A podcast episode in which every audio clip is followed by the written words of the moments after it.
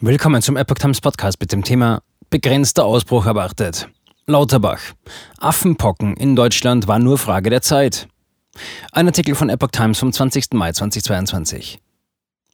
Nach dem Nachweis des ersten Falls von Affenpocken in Deutschland geht Bundesgesundheitsminister Karl Lauterbach davon aus, dass der Ausbruch eingegrenzt werden kann. Es war nur eine Frage der Zeit, bis Affenpocken auch in Deutschland nachgewiesen werden, erklärte Lauterbach am Freitag in Berlin. Durch die Meldungen aus Großbritannien und anderen Ländern sowie schnelle Informationen durch das RKI seien die Ärzte und Patienten in Deutschland sensibilisiert. Aufgrund der bisher vorliegenden Erkenntnisse gehen wir davon aus, dass das Virus nicht so leicht übertragbar ist und dass dieser Ausbruch eingegrenzt werden kann, betonte der Minister. Das kann aber nur gelingen, wenn schnell gehandelt wird. Das Virus werde jetzt genauer analysiert und es werde geprüft, ob es sich um eine ansteckendere Variante handeln könnte.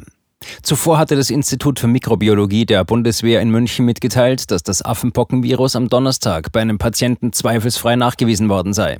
Der Patient habe die charakteristischen Hautveränderungen gezeigt. Weitere Details zum Patienten und auch, ob sich dieser zuvor im Ausland aufgehalten hatte, waren nach Angaben des Presse- und Informationszentrums des Sanitätsdienstes der Bundeswehr zunächst nicht bekannt. Seit Anfang Mai wurden in mehreren europäischen und nordamerikanischen Ländern Dutzende Verdachtsfälle und bestätigte Infektionen mit Affenpocken gemeldet. Das RKI hatte daher zu Wachsamkeit gerufen.